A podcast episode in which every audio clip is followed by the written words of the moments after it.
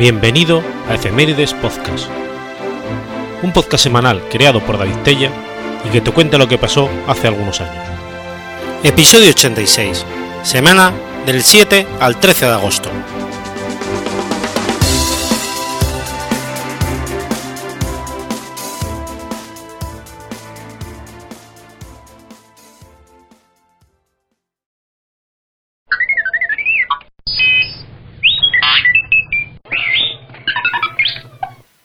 Lunes 7 de agosto de 1961. Hermann Titov orbita un día completo a la Tierra en la nave Vostok 2.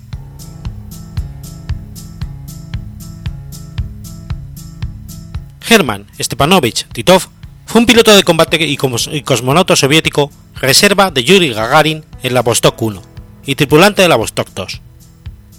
Tras su retiro del programa de vuelos tripulados, pasó a dirigir programas militares, y tras la desintegración de la Unión Soviética fue diputado de la Duma en el Partido Comunista. Titov nació en la aldea de Dierme Zilino, en la región de Altai, y estudió en la Escuela de Aviación Militar de Stalingrado. Se graduó en la Escuela de Pilotos Militares de Novosibirsk en 1957 y se integró en la Fuerza Aérea Soviética, región de Leningrado, en el grado de coronel. En 1960 se unió el primer cuerpo de cosmonautas soviético que preparaba vuelos tripulados al espacio, que buscaban buenos pilotos, pero sin demasiado tiempo de vuelo. Fue calificado como sobresaliente, tanto en las simulaciones como en los exámenes escritos de enero de 1961. El 8 de abril se eligió a Gagarin como piloto de la Vostok, mientras que Titov quedó como tripulante de reserva. La elección se basó en el hecho de que Yuri Gagarin había impactado más al seleccionador, por el curioso caso de ser el hijo de un campesino, es decir, se crió en la clase trabajadora.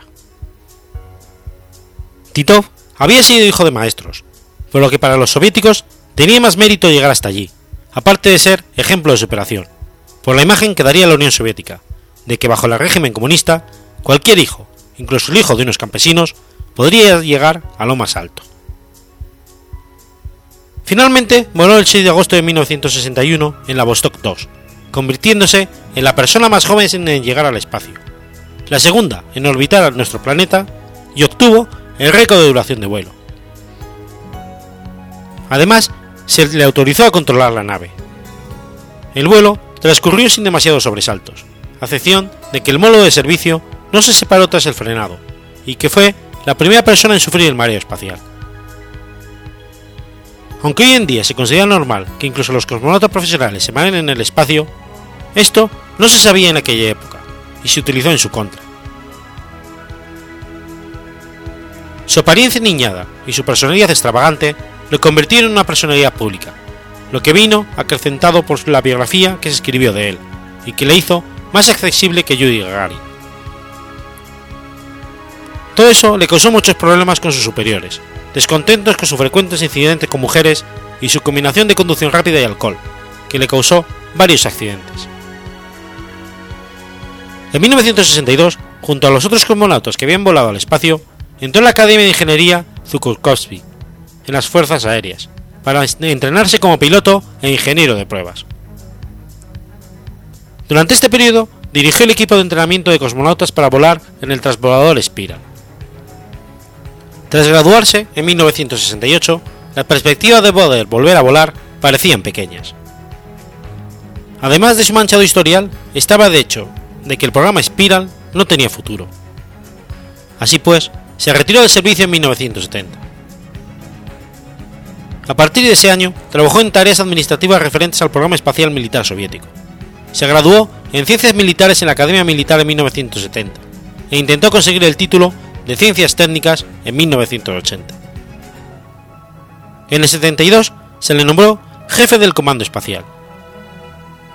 Un año más tarde se convirtió en el director de investigación GUCOS y desde el 79 director de GUCOS, cargo que abandonó en 1991.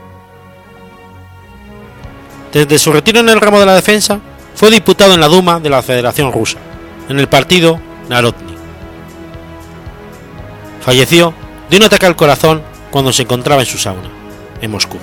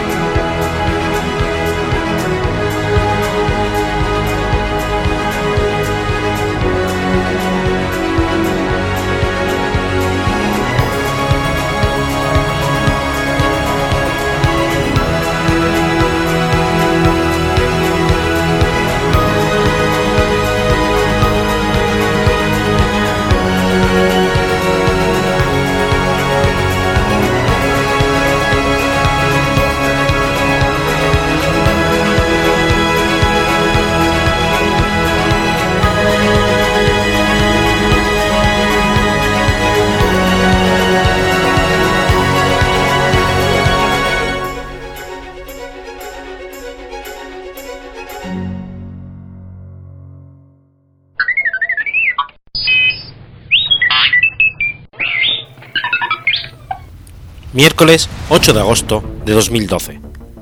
Muere Sancho Gracia. Feliz Ángel Sancho Gracia, de nombre artístico Sancho Gracia, fue un relevante y popular actor de cine, televisión y teatro que participó en muchas películas en su extensa carrera actoral, así como en multitud de obras de teatro. Su trabajo para la televisión le hicieron muy popular, en especial su interpretación de Curro Jiménez en la serie televisiva del mismo título, aunque otras muchas, como Los Tres Mosqueteros, Los Camineros o La Máscara Negra, también fueron muy exitosas. Nació el 27 de septiembre del 36 en Madrid. Según contaba él, en 1950, cuando tenía 14 años, se fue al Uruguay porque su padre, que era metre del Hotel Palace de Madrid, le ofrecieron ser mayordomo en la Embajada Española en Montevideo, lo cual no tiene nada que ver con el exilio alguno de su familia a causa de la guerra civil, como alguna vez se ha afirmado. Se afincó en Uruguay, donde estudió interpretación en la Escuela Municipal de Arte Dramático, dirigida por Margarita Sirgu. Debutó precisamente con esta actriz en, un país, en el país sudamericano con un montaje del Sueño de una noche de verano, de William Shakespeare. Luego seguirían obras de Lope de Vega, Jacinto Benavente y Albert Camus. En el 63 regresa a España, donde trabaja a las órdenes de los grandes directores de escena del país, como José Tamayo y Miguel Narros. Su paso por el cine comienza en el 64, cuando debuta con La otra mujer, de François Villers a partir de ese momento, a lo largo de cuatro décadas de carrera, rueda más de 80 películas, con entre otros José Luis Heredia, Juan Antonio Bardén, Jaime de Armiñán, José Luis Cuerda y Alex de la Iglesia. Sin embargo, su mayor cuota de popularidad se la debe a la televisión, medio en el que comenzó a trabajar a principios de la década de los 60.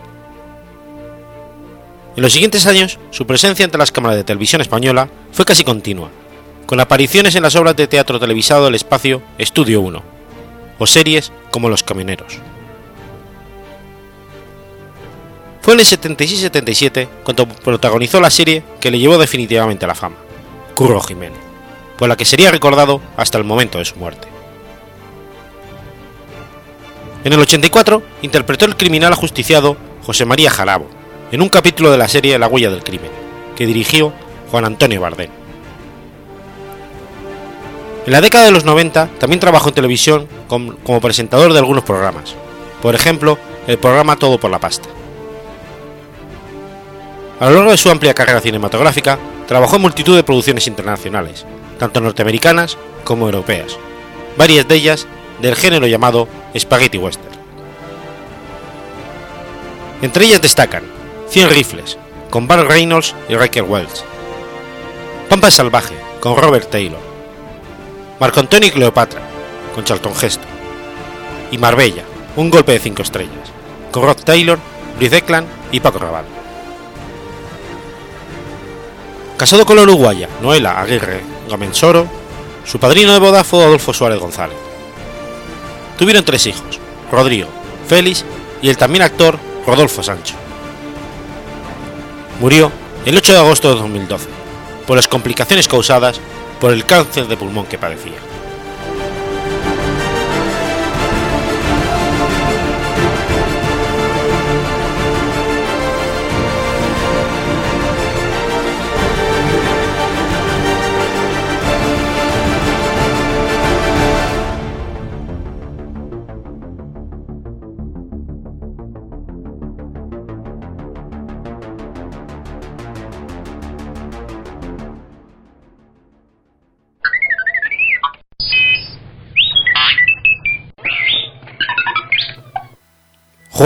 9 de agosto de 1173.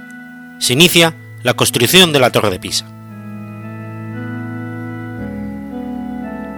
La Torre de Pisa, o Torre Inclinada de Pisa, es el campanario de la Catedral de Pisa, situada en la Plaza de Duomo de Pisa, en la ciudad del mismo nombre, municipio de la región italiana de la Toscana y capital de la provincia homónima. La construcción de la Torre de Pisa se desarrolló en tres etapas durante un periodo de 177 años. La construcción de la primera planta comenzó el 8 de agosto de 1173, en un periodo de éxito militar y prosperidad. La primera planta está rodeada de semicolumnas con capiteles clásicos y arcos ciegos, todo ello en mármol de color muy blanco. Existe controversia sobre la identidad del arquitecto. Durante muchos años, el diseño se atribuyó a Guglielmo, un artista residente en Pisa en el siglo XII famoso por sus piezas de bronce fundido, particularmente en la Catedral de Pisa. Después de que se construyera la tercera planta en 1178, la torre se inclinó tres metros hacia el norte, debido a unos cimientos débiles, en un suelo inestable. El diseño de esta torre era imperfecto desde su comienzo, y su construcción cesó durante un siglo, debido a las guerras entre los pisanos y los estados vecinos. Este lapso permitió al suelo asentarse. De otro modo, la torre se habría derrumbado. En 1272, Fernando di Vincenzo, arquitecto autor del Composanto, retomó la construcción. Se añadieron entonces cuatro nuevas plantas, construidas en cierto ángulo con objeto de contrarrestar la inclinación. Las obras se detuvieron nuevamente en 1284 tras la nueva victoria genovesa ante Pisa en la batalla de Meloria. En 1274 se añade el tercer piso de la torre y a partir de entonces comenzó a inclinarse. En 1372, Tommaso de Andrea Pisano construyó la última planta, el campanario, y se colocaron las campanas. Se considera que su intervención combina armónicamente los elementos góticos del campanario con el estilo románico de la torre. Las campanas son siete, y cada una corresponde a una nota de la escala musical. La mayor de ellas fue instalada en 1655. Sin embargo, tras la conclusión del campanario, la, la torre empezó a inclinarse, esta vez hacia el sur. Se dice que Galileo Galilei dejó caer dos balas de cañón de diferente masa desde la torre para demostrar que la velocidad de descenso era independiente de la masa. La historia, aunque descrita por un estudiante del propio Galileo, se considera un mito. Unos pocos años después de finalizada la torre, el daño de su estructura se hizo manifiesto, y muchos de los elementos de piedra originales, realizados en mármol de San Giuliano, fueron sustituidos. Para ello, se empezó a emplear mármol blanco de Carrara. Alessandro Della, de la Desca, excavó un camino alrededor de la torre para hacer visible la base.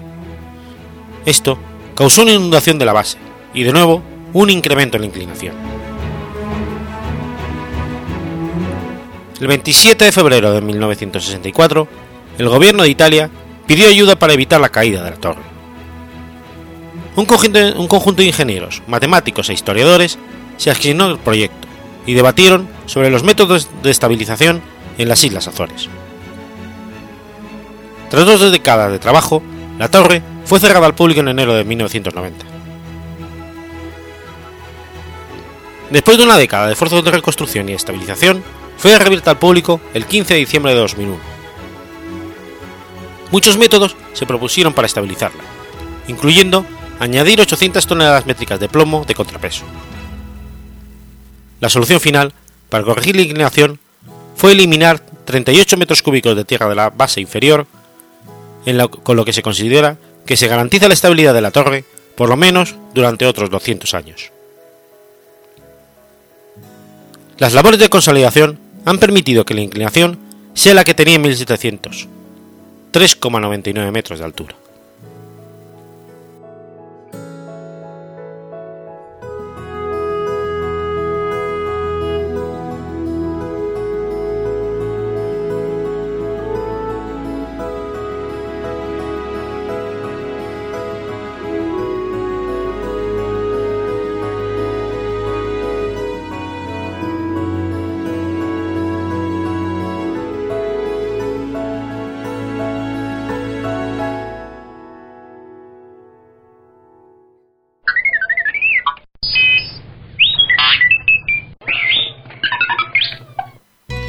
Domingo 10 de agosto de 1947. Nace Ian Anderson, músico de Jethro Tull. Ian Scott Anderson es un cantante, compositor, flautista y guitarrista escocés, líder de la banda de rock Jethro Tull. Hijo de un director de hotel, pasó la mayor parte de su infancia en Edimburgo, cuya influencia ha dominado su carrera musical desde entonces. Su familia se mudó a Blackpool, en el noreste de Inglaterra, en 1959, donde cursó estudios secundarios antes de estudiar Bellas Artes. Siendo un adolescente, trabajó como dependiente en unos almacenes de la cadena Lewis en Blackpool, siendo más tarde vendedor de una nueva sección. Más tarde diría que leer ejemplares de las publicaciones musicales Melody Maker y New Musical Express le dio la inspiración de tocar en un grupo. En el 63 formó The Blades, con sus compañeros de estudios Barry Barlow, John Evan y Jeffrey Hammond, y Michael Stephens en la guitarra. Fue una banda de soul y blues con Anderson a las voces y a la armónica. En 1965, el grupo se había convertido en The John Evan Band, con una formación mayor. Se disolvió en dos años, cuando Anderson tuvo que moverse a Luton. Allí conoció al batería Clyde Bunker y al guitarrista Mike Abrams, procedentes de McGregor Engine.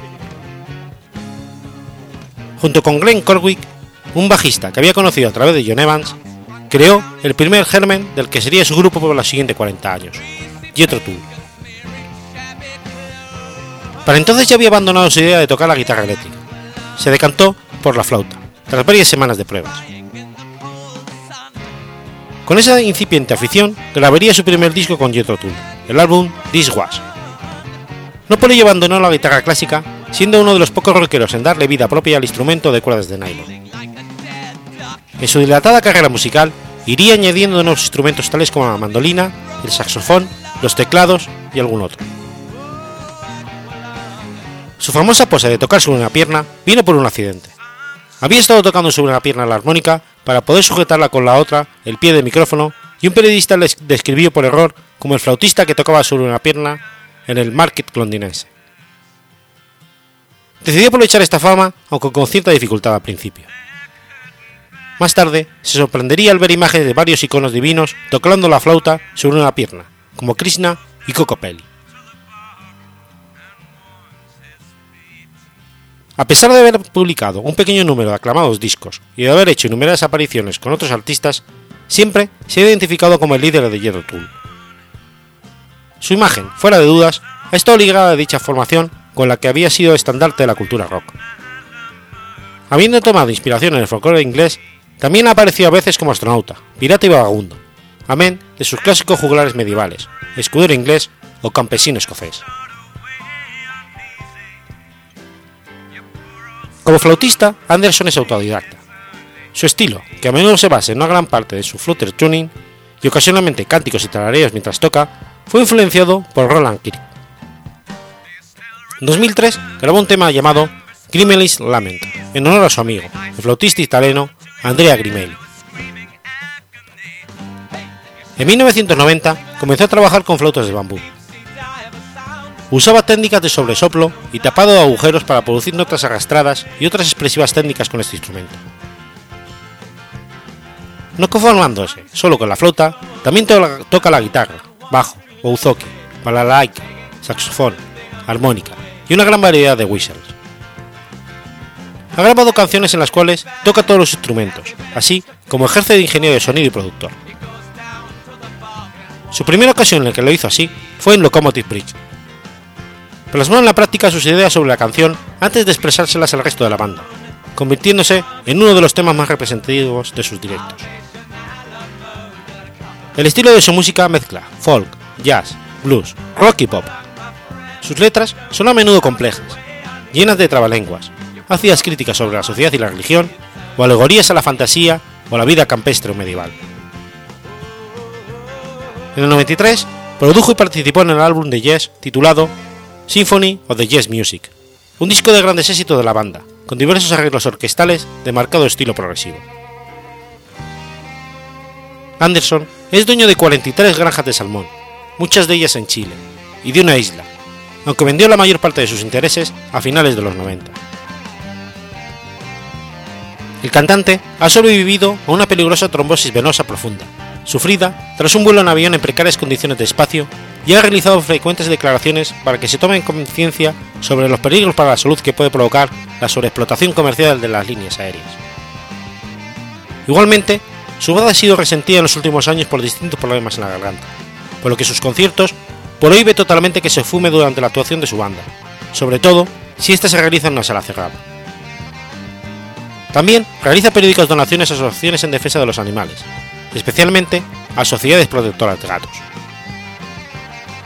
Entre los años 70 y 74 estuvo casado con Jenny Franks, una fotógrafa cuyo trabajo sobre los vagabundos de las calles de Londres influyó de gran manera en la temática del disco Aqualungo, el grado de aparecer como coautora del tema principal. En el 76 se casó con Sona Leoira. Ella había estudiado ballet durante 10 años, y Ian la conoció en la, oficina de prensa de Chrysalis Records. Más tarde se implicaría en los efectos especiales en la banda en directo. Estableció en su residencia en una granja del siglo XVI en el condado de Buckinghamshire, Inglaterra.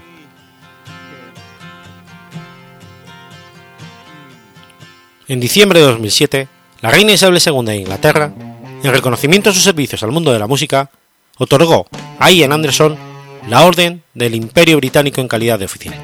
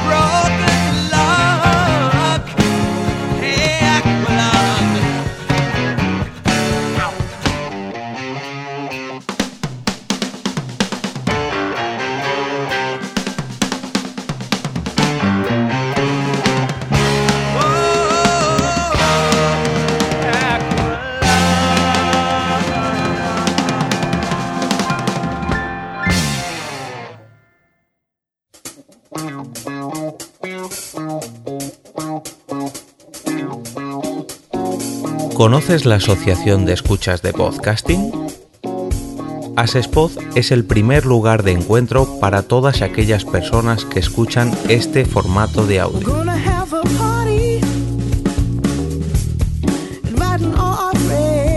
Compartimos, comentamos y escuchamos una gran cantidad de podcasts, pero seguro que no los conocemos todos. Nos falta este que estás escuchando ahora mismo.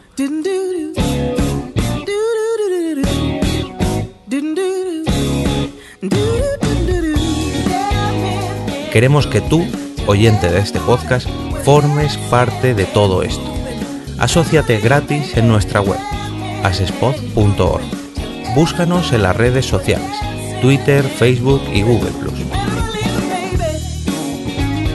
Recuerda, asespod.org.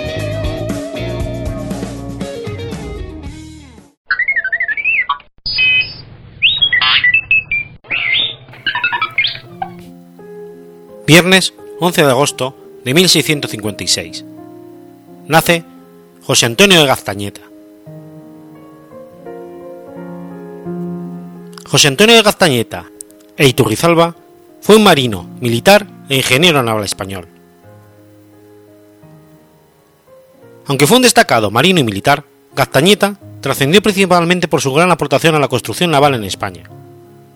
Fue un innovador y un precursor en el campo de la construcción naval, destacando el enfoque científico que aportó a esta actividad. José Antonio Gaztañeta nació en 1656, en la localidad vasca de Motrico, en una familia vinculada por la tradición a la mar. Su padre, Francisco de Gaztañeta, era un marino de la carrera de Indias. A los 12 años embarcó por primera vez en un galeón rumbo a las Indias. Después realizó algunos estudios, principalmente de matemáticas, y a los 16 años se embarcó en el navío Aviso, que mandaba a su padre, en viaje a Veracruz. En la ciudad mexicana falleció su padre, y el joven Antonio tuvo que asumir la dirección del navío a su regreso a Europa. El joven marino condujo a su nave sin percance alguno a la vuelta, comenzando una exitosa carrera como piloto naval. En 1684, con 28 años de edad, había completado ya 11 viajes de ida y de vuelta a América sirviendo en la flota de Indias. Ese año ingresó en la Armada del Mar Océano, encargándose del trazado y dirección de las derrotas. Tras dos años obtuvo el título de piloto mayor, con el empleo de capitán de mar. En 1687 se trasladó a Colindres, Cantabria, donde dirigiría la construcción de una capitana real. En estos años, en Cantabria, escribe su primer tratado sobre construcción naval, Arte de fabricar reales. A partir de 1691 se trasladó a Cádiz. Nombrado capitán de mar y guerra de la Capitana Real, sirvió en el Mediterráneo en operaciones combinadas con las escuadras aliadas de ingleses y holandeses. Fue ascendido a almirante y algo después almirante real de la Armada, sin dejar por ello el cargo de piloto mayor. Entre 1694 y 1695 participó en una campaña naval en el Mediterráneo. Su pericia como navegante se puso en manifiesto cuando conduciendo una armada que regresaba de Nápoles burló hábilmente a la escuadra francesa del mariscal Anne Gilaroy de Conterville, conde de Tourville, emboscada a la altura de Mahón, librando así a sus naves de un encuentro desigual. En 1696 sirvió en Canarias y entre 1700 y 1701 en la operación que desalojó a los escoceses que habían ocupado Darien. Durante este periodo escribió el norte de la navegación hallado por el cuadrante de reducción, publicado en Sevilla en 1696, con ilustraciones de Matías de Arteaga y Alfaro. Esta obra fue la que introdujo el uso del cuadrante en España. Es un tratado basado en el que había publicado unos años antes el francés Bolden de Saint-Novien. En esta obra, Castañeta estudió las posibilidades prácticas del cuadrante. A partir de su publicación, el uso del cuadrante se extendió en la Marina Real Española. Así, el censor de la obra describió a Castañeta como el primero de nuestros compatriotas que escribió un método fácil de navegar. También apareció en esa época cuadrante geométrico universal para conversión esférica a lo plano, aplicado para el arte de navegar, un tratado sobre las cartas esféricas. En 1702 estalla la Guerra de Secesión Española, que se prolonga hasta 1713. Durante este periodo, Castañeta ejercerá como diferentes cargos ligados a la construcción naval, contribuyendo de esta forma a la causa del pretendiente borbónico al trono, Felipe. En 1702 fue nombrado superintendente de fábricas y plantíos de la costa cántabra, cargo por el que se encarga a Gaztañeta la gestión de los astilleros y plantaciones de madera de Cantabria. Antonio Gaztañeta centralizó la construcción naval de Cantabria en el astillero de Guarnizo y ordenó su traslado a otra ubicación cercana. Fue en torno a esta nueva ubicación donde surgió un nuevo pueblo, que, con el paso de los años, acabaría convirtiéndose en el astillero, por lo que se puede considerar a como el fundador de esta localidad cántabra. Después marchó al País Vasco, donde dirigió la construcción de numerosos barcos en Zorroza, Pasajes y Orio. Destacó el galeón del Salvador, de 66 cañones, construido en Zozorra, pero que nunca llegó a navegar, y seis navíos de revolucionaria factura que se construyen en Orio. Durante este periodo fue también elegido alcalde de Motrico, y se encargó de reconocer las defensas de los puertos vizcaínos ante la amenaza de la invasión existente. Su segundo tratado de construcción naval se escribe durante esta época, proporción de las medidas arregladas a la construcción de un bajel de guerra de 70 codos de quilla, publicado en 1712. La guerra de sucesión española se prolongó hasta 1713. Puso fin a la guerra la firma del Tratado de Utrecht. A los pocos años de su firma, el rey de España, Felipe V, influido por su nueva esposa Isabel de Farnesio, modificó su política exterior, rechazando los acuerdos firmados en Utrecht y se lanzó a la recuperación de los territorios italianos cedidos por España a la Casa de Saboya y Austria. La idea era crear estados satélites de España gobernados por los hijos de Isabel y Felipe, en Sicilia y Cerdeña. En 1717, las tropas españolas ocupan Cerdeña, evitando su paso a manos austriacas. Ante esta flagrante violación del Tratado de Utrecht, Gran Bretaña, Francia, Holanda y Austria firman la cuádruple alianza contra España. Al siguiente año, España se lanza, se lanza a la ocupación de Sicilia, que debía pasar a Saboya. José Antonio Gaztañeta tuvo un papel destacado en esta guerra. En octubre del 17 fue nombrado comandante general de los jefes de la escuadra de la Armada y Ejército del Mar Océano. Su cometido comenzó con la realización de un viaje a las Provincias Unidas para comprar navíos para la Armada. A su vuelta, le fue confiado el mando de la escuadra que debía transportar al ejército de 30.000 hombres de, de, Juan Francisco de Bete, marqués de Lede, a la conquista de Sicilia. La escuadra, confiada a Gaztañeta, estaba formada por 40 navíos de guerra y 399 barcos de transporte. Tras desembarcar a las tropas del marqués de Lede en Sicilia, que se hicieron con el control de la isla, la escuadra de Gaztañeta esperaba fondear en el Cabo Pasaro, cuando fue atacada por la escuadra británica del, del almirante Bay. El ataque británico pilló a Gaztañeta y sus hombres por sorpresa, ya que no se había realizado una declaración previa de guerra entre ambos países. La batalla de Cabo Pasaro, el 11 de agosto de 1718, supuso la destrucción casi total de la escuadra española, que apoyaba el ejército de ocupación de esa isla. Este hecho, unido a la invasión del norte de España por la cuádruple alianza, forzaron en 1720 a la firma de un nuevo tratado por el que España ponía fin a sus pretensiones en Italia.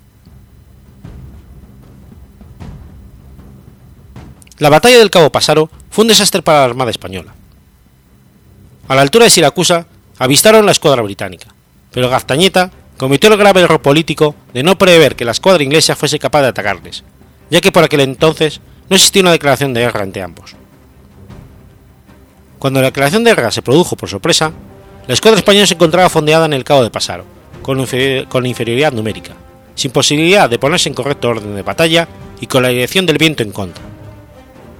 La derrota fue total. Solo cuatro navíos y algunos barcos menores lograron escapar. Gaztañeta luchó con bravura, pero tuvo finalmente que rendirse al encontrarse su navío desarbolado. 200 hombres de su tripulación muertos y él mismo herido en una pierna. Al poco tiempo fue liberado y regresó a España, donde siguió sirviendo a la Armada. A pesar de haber sido severamente derrotado, se consideró que su actuación no fue negligente, dadas las condiciones en las que se produjo su derrota con un comportamiento deshonroso por parte británica.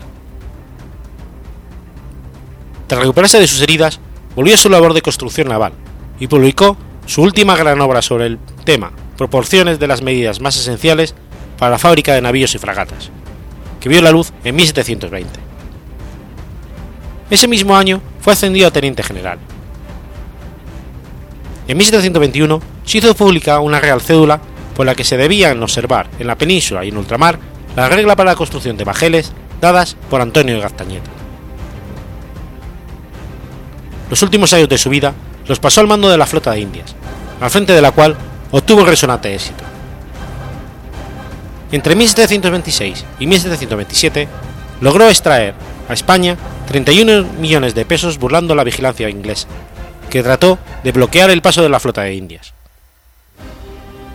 En una hábil maniobra, Castañeta condujo a la flota por entre las naves enemigas aprovechando la noche, y logró conducirla íntegra hasta un puerto gallego el rey Felipe V premió a Gastañeta por este hecho, con la concesión de una renta vitalicia de 1.000 ducados anuales para él y 1.500 ducados para su hijo. Sin embargo, el marino vasco no pudo disfrutar de ella, ya que murió repentinamente en Madrid el 5 de febrero de 1728, no mucho después de su regreso de su último viaje.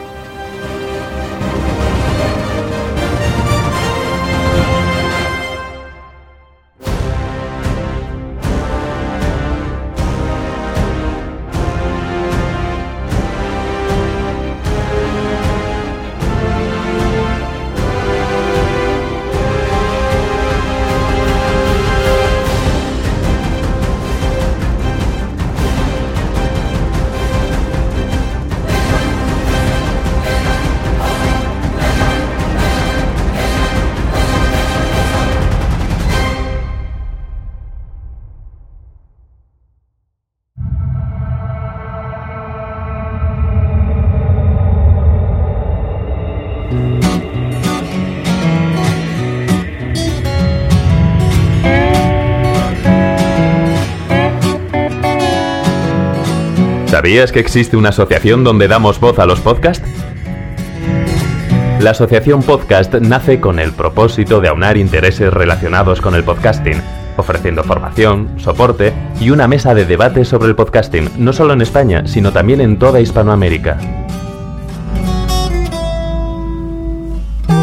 Entre nuestros proyectos destacan nuestro libro colaborativo, la organización de diferentes eventos relacionados con el podcasting como las jornadas de podcasting, los premios de la Asociación Podcast y Radio Podcastellano. Para formar parte de la comunidad, recibir información de eventos y estar al tanto de lo que ocurre, solo tienes que entrar en asociacionpodcast.es y hacerte socio simpatizante.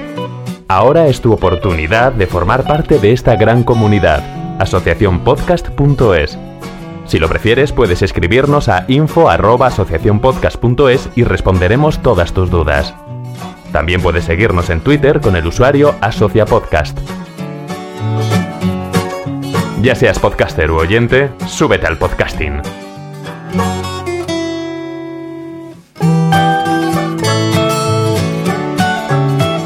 Gracias, de nada. Súbete al podcasting.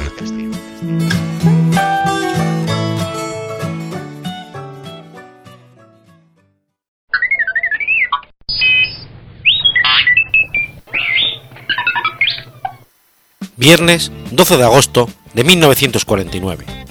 Nace Mark Knopfler. Mark Knopfler nació en Glasgow el 12 de agosto de 1949. Es el segundo de los tres hijos del matrimonio formado por el arquitecto húngaro judío Erwin Knopfler, cuyas simpatías comunistas lo obligaran en 1939 a exiliarse huyendo del régimen fascista establecido en su país, y Luisa Mary Leidel, inglesa de Newcastle. A los nueve años, su familia se traslada a esta ciudad, a orillas del río Tyne, y se instala en Gosford, un distrito suburbano de la misma. Ya por entonces le ha cogido gusto a la música, oyendo a su tío Kingsley tocar boogie boogie con el piano. Durante estos años de infancia, su padre intenta, con la ayuda de su tío, que aprenda a tocar el piano y también el violín, aunque lo que más le llama la atención es la guitarra.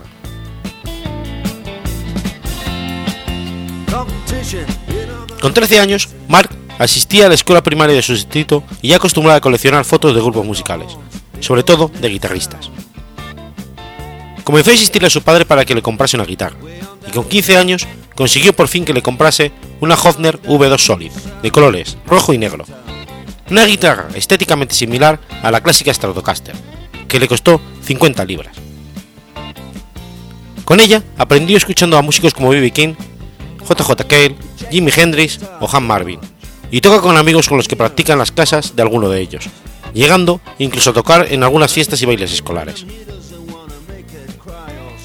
Uno de estos escarceos musicales lo llevó en 1966, con tan solo 16 años, a aparecer junto a su amiga Sue Hercombe en una televisión local, la NRK, en una entrevista en la que interpretaron la canción Chili Wines. En 1968, tras haber estudiado periodismo durante un año en el Harlow Technical College de Essex, consigue, gracias al hermano de una conocida suya, un empleo en el Yorkshire Evening Post, de Leeds, en el que trabajó durante dos años haciendo reseñas de grupos locales y de algunas de las grandes bandas que actuaban en la ciudad. Durante estos años, y gracias a su trabajo de reportero, conoce a Steve Phillips, músico local que trabaja como restaurador en el Leeds City Art Gallery and Temple News and House, con quien entabla amistad.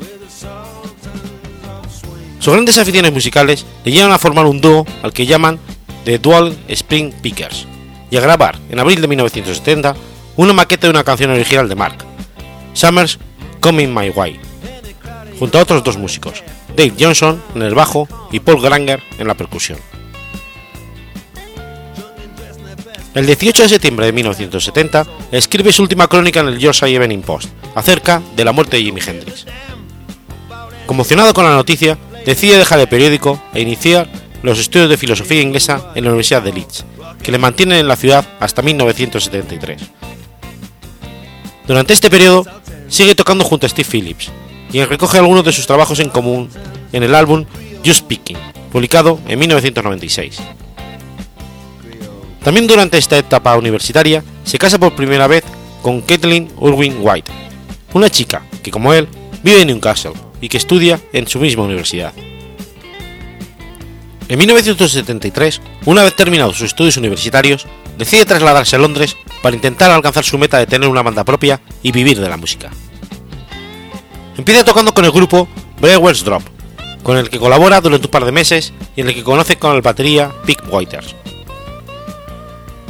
Una vez disuelto el grupo, Mark pasa una época difícil económicamente, hasta lograr un empleo de profesor en el Launch College de Essex, que le permite alcanzar cierta estabilidad.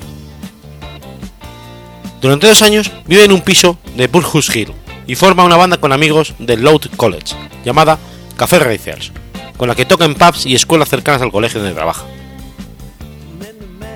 En el 77, Mark se traslada a vivir junto con su hermano David y con John Ilsley, bajista de Leicester, que comparte un piso en el barrio londinense de Deptford. Fue entonces cuando los tres deciden formar un grupo con el añadido de Pick Whiters, la antigua batería de Brewer's Drop. En un comienzo, la banda sigue llamándose Cafe Racers, aunque finalmente deciden cambiarlo por Dire Straits, en alusión a la penosa situación económica que vivían en aquellos días.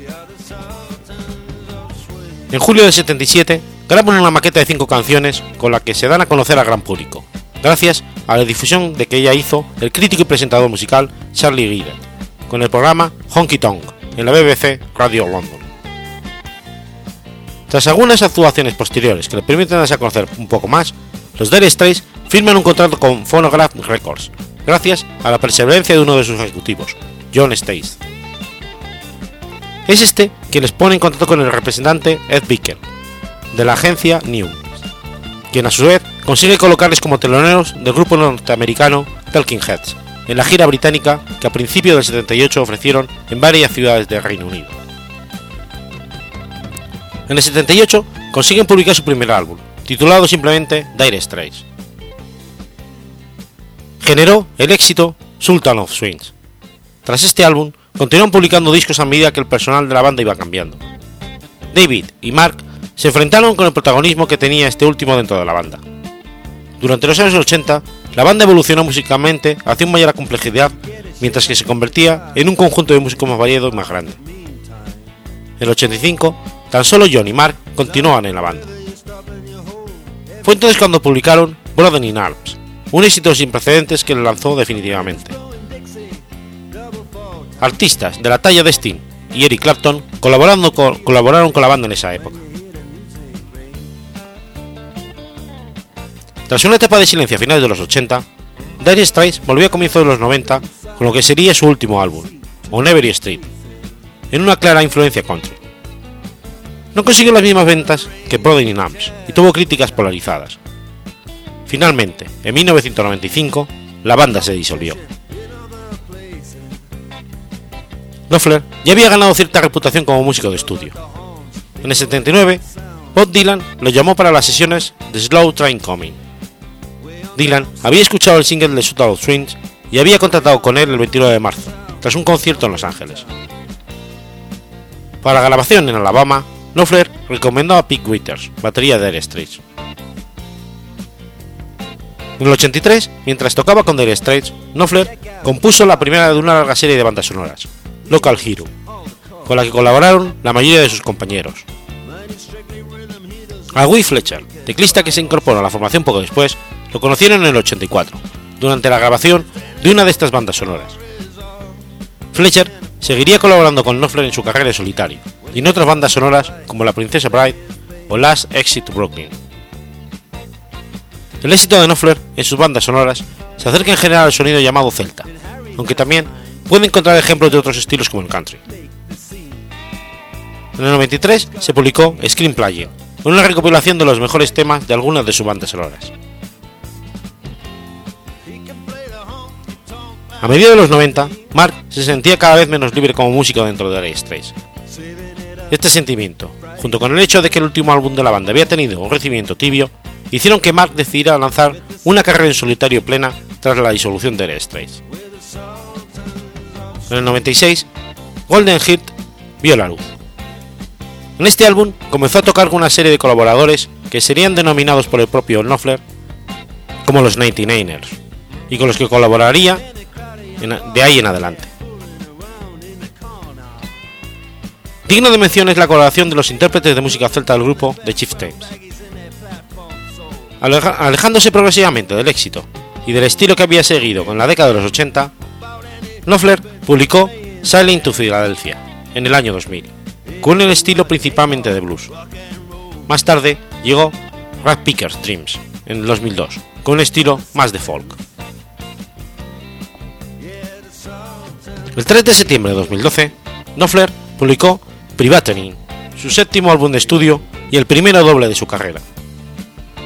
Después de una breve gira con Bob en los Estados Unidos entre octubre y noviembre del mismo año, Knopfler se embarcó en una gira europea en 2013. Tras un breve paso por los Estados Unidos, Knopfler volvió a los British Grove Studios de Londres a trabajar en el sucesor de Privating, con Will Fletcher como productor.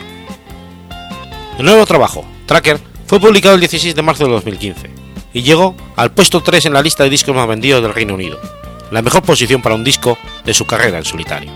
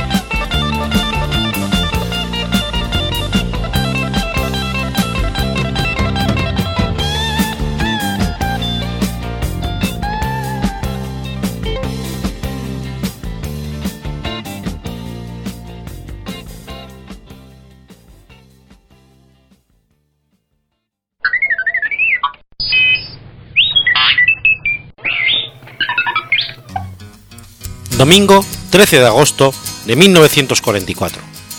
Nace Manuel Ruiz de Lopera. Manuel Ruiz de Lopera y Ábalos nació en Sevilla el 13 de agosto de 1944. Es un empresario y dirigente deportivo español que fue presidente del Real Betis Balompié.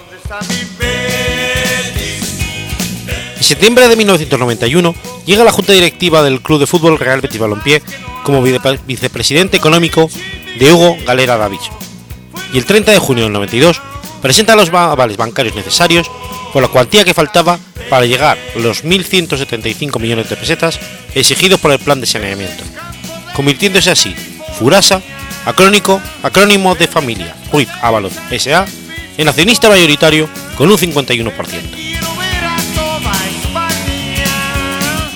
Bajo su mandato se consiguieron algunos de los éxitos deportivos más importantes de la historia del club hispalense. En el 97 realizó el fichaje más caro del fútbol mundial por ese momento, el del brasileño de Nilsson de Oliveira, por 30 millones de euros. Durante su mandato, como máximo accionista, el equipo ganó una Copa del Rey en el 2005 y jugó en la Liga Europea en cinco ocasiones. En la temporada 2004-2005, el Real Betis terminó la Liga Española en cuarta posición y ganó el derecho, por primera vez en su historia, de jugar la Champions League durante la siguiente temporada. Sin embargo, desde esa temporada, el club ha vivido permanentemente en un declive. Luchó por la permanencia en Primera División durante cuatro temporadas y descendió finalmente en 2009 a la Segunda División. En este periodo se incrementó notablemente la cantidad de aficionados contrarios a su gestión y surgieron diversas plataformas de oposición. Las principales críticas que se le achacaron fueron la pobre planificación deportiva, el bajo nivel de los fichajes y su arcaica manera de dirigir el club. El 30 de junio de 2006 le sucedió como presidente José León, industrial de la, aceituna de mesa, que ya había ostentado dicho cargo con autoridad en otras dos ocasiones. El 15 de julio de 2009, la afición bética se manifestó, para, se manifestó para pedir la venta de las acciones por parte del accionista mayoritario. El 7 de julio de 2010 anunció la venta de su paquete de acciones a Luis Oliver por unos 18 millones de euros. Aunque dicha venta no se llegaría a producir al intervenir la jueza Mercedes Alaya y al no dar su permiso el Comité Superior de Durante su presidencia se inició un proyecto, inconcluso, de un nuevo estadio. En el año 2000, este cambió el nombre de Estadio Benito Villamarín a Estadio Manuel Ruiz de Lopera. Tras un referéndum entre los socios del estadio, volvió a llamarse Benito Villamarín en octubre de 2010. La ciudad deportiva del Real Betis lleva también su nombre, aunque fue cambiada a Luis del Sol. Manuel Ruiz de Lopera fue condenado en 2006 por un delito contra la hacienda pública, en su gestión al frente del Betis. Le fueron impuestas dos penas de siete meses y medio de cárcel, además del pago de una multa de casi 5 millones de euros. Una inspección llevada a cabo por la agencia tributaria detectó irregularidades fiscales en los ejercicios 96 y 97. En septiembre de 2010, la jueza Mercedes Alaya embargó las acciones del Betis de Farusa, así como el 44 de sus inmuebles, para cubrir la fianza. Tras perder Lopera el control de las acciones del club, este fue intervenido judicialmente. En esta etapa lo dirigieron los administradores fijados por la jueza, sucesivamente Gómez Purrúa, José Antonio Bosch y Francisco Estepa, con presencia en la directiva de un mítico del beticismo, el exfutbolista Rafael Gordillo. El 9 de mayo de 2014, la juez Mercedes Alaya dictó contra él un auto de procesamiento por presuntos hechos delictivos de carácter económico durante su gestión del Real Betis Balompié. El 10 de julio del 2015, la audiencia de Sevilla devolvió al Opera el control político del 20% y el 50% del control económico de las acciones del Betis.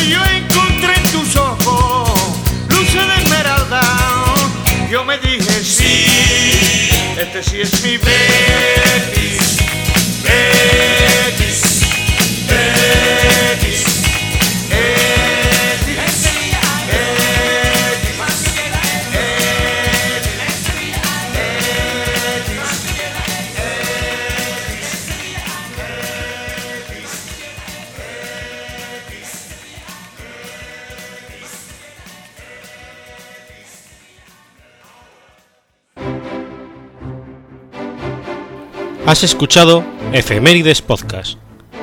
Si quieres ponerte en contacto conmigo, puedes hacerlo por Twitter a la cuenta arroba efemeridespod o mi cuenta personal, arroba telladavid, o por correo electrónico a la dirección efemeridespod.gmail.com. También puedes visitar la página web efemeridespodcast.es. Y recuerda que puedes suscribirte por iTunes y por iBox, y tienes un episodio nuevo cada lunes.